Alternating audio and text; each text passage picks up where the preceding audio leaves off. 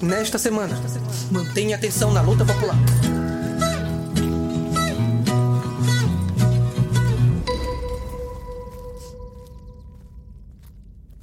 Avança terror policial no Rio de Janeiro.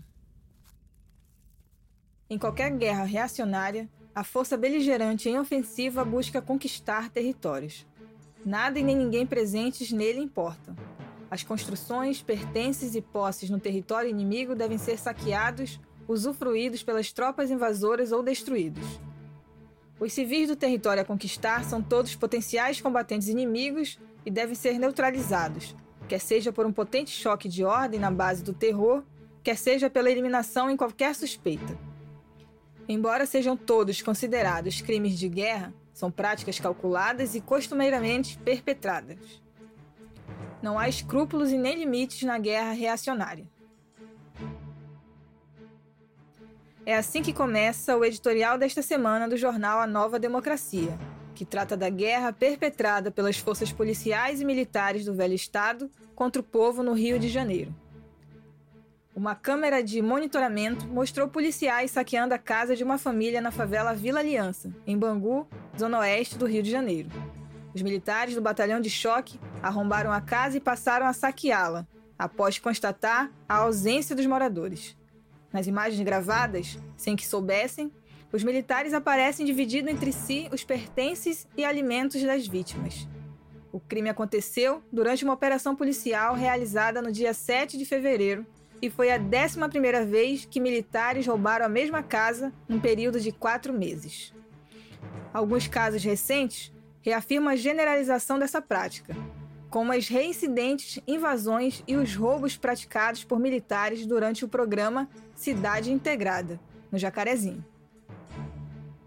Três dias depois, uma dessas pilhagens na comunidade terminou com a execução de João Carlos Sordeiro Lourenço, de 23 anos, assassinado em casa na frente de sua própria família pelos policiais militares do Batalhão de Operações Especiais, o BOP. Os moradores da favela ficaram revoltados com tamanha covardia.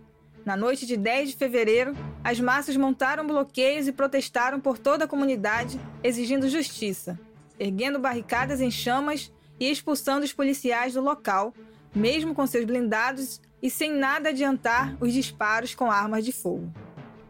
Os moradores responsabilizam diretamente o governador do Rio de Janeiro, Cláudio Castro, pelas invasões de residências, roubos, prisões, agressões, ameaças, intimidações e tiroteios promovidos por policiais dentro da comunidade.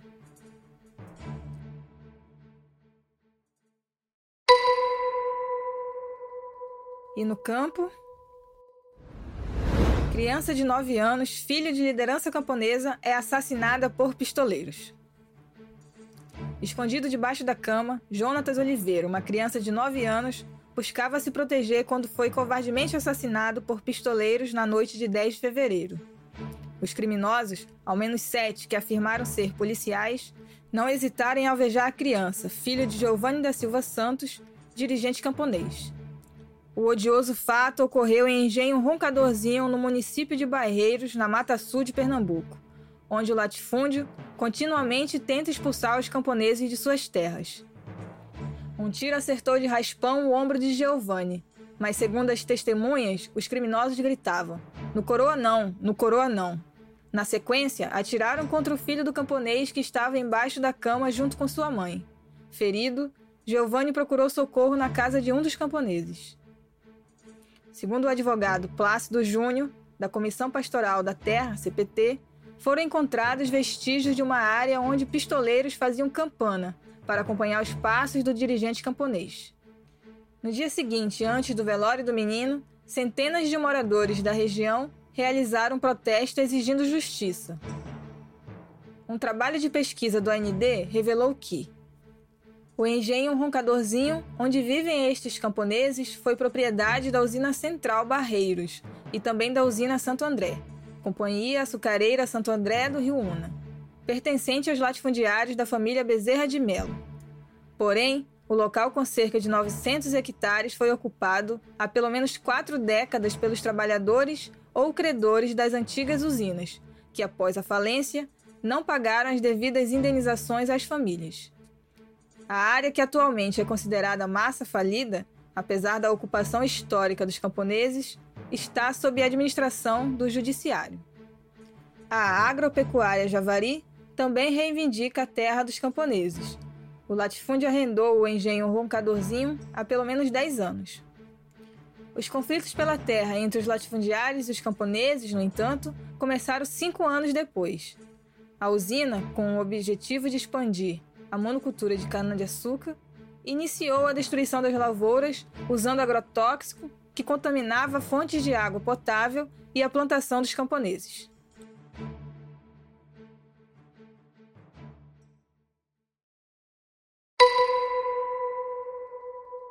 Na região centro-oeste, no Mato Grosso do Sul, paramilitares e policiais atacam o território do povo Guarani e Kaiowá. No dia 3 de fevereiro, por volta das 21 horas, paramilitares contratados por latifundiários atacaram com armas de fogo e ameaçaram famílias indígenas Guarani e Kaiowá da retomada Araticuti em Dourados, situada no estado do Mato Grosso do Sul. Os paramilitares chegaram no território indígena em uma caminhonete e mais três carros, com refletores de alta potência, atirando contra as casas das famílias Guarani e Kaiowá, ao mesmo tempo que soltavam rojões. As famílias resistiram ao ataque que durou cerca de 30 minutos. Um indígena ficou ferido. Durante a manhã do mesmo dia, segundo relatos dos Guarani e Kaiowá, os paramilitares teriam invadido a área com escolta de policiais e contrator, chamado de caveirão, para limpar a terra nas proximidades das casas das famílias. A área do Araticute faz parte das retomadas históricas de terras pertencentes aos Guarani e Kaiowá na região de Dourados. Os indígenas organizados na luta independente têm enfrentado o velho Estado, resistindo a constantes ataques cada vez mais frequentes, promovidos pelos paramilitares a mando dos latifundiários. Retomada Vaeté também é atacada. No dia 10 de novembro, paramilitares contratados por latifundiários da região e agentes da Polícia Militar atacaram a retomada Avaeté dos Guarani Kaiowá, localizada na Reserva Indígena de Dourados, no Mato Grosso do Sul. Segundo o Instituto Socioambiental, ISA, o estado do Mato Grosso do Sul é vice-campeão nacional em concentração de terras nas mãos de poucos abastados. O ISA afirma também que o Mato Grosso do Sul é o estado com mais conflitos agrários envolvendo áreas indígenas. Conforme o CIMI, no Mato Grosso do Sul se concentram 39% dos 1.367 assassinatos de lideranças indígenas ocorridos no Brasil entre 2003 e 2019. Em diversas tecorrais, as denúncias das violências reacionárias sob amparo do velho Estado são semelhantes, os crimes se distinguem apenas nos detalhes.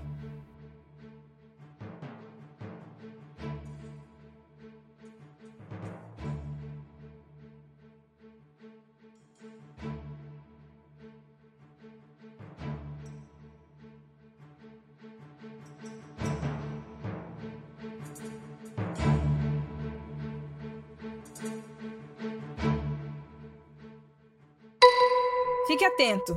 A edição 246 já está sendo produzida e estará disponível nesta segunda-feira, dia 18 do 2. Trataremos do terror policial nas favelas, as tensões na Ucrânia e a crise política e institucional no Brasil, entre outros conteúdos importantíssimos. Gostou do conteúdo? Entre no nosso Catarse na descrição e nos apoie. Adquira também nossos bustos especiais dos grandes dirigentes do proletariado internacional. Vladimir Lenin e Mao Tse Tung. Os bustos estão disponíveis no tamanho 16, 14 e 10 centímetros, nas cores dourada, preta e vermelha. Acesse a loja na descrição. Este programa foi produzido por anovademocracia.com.br.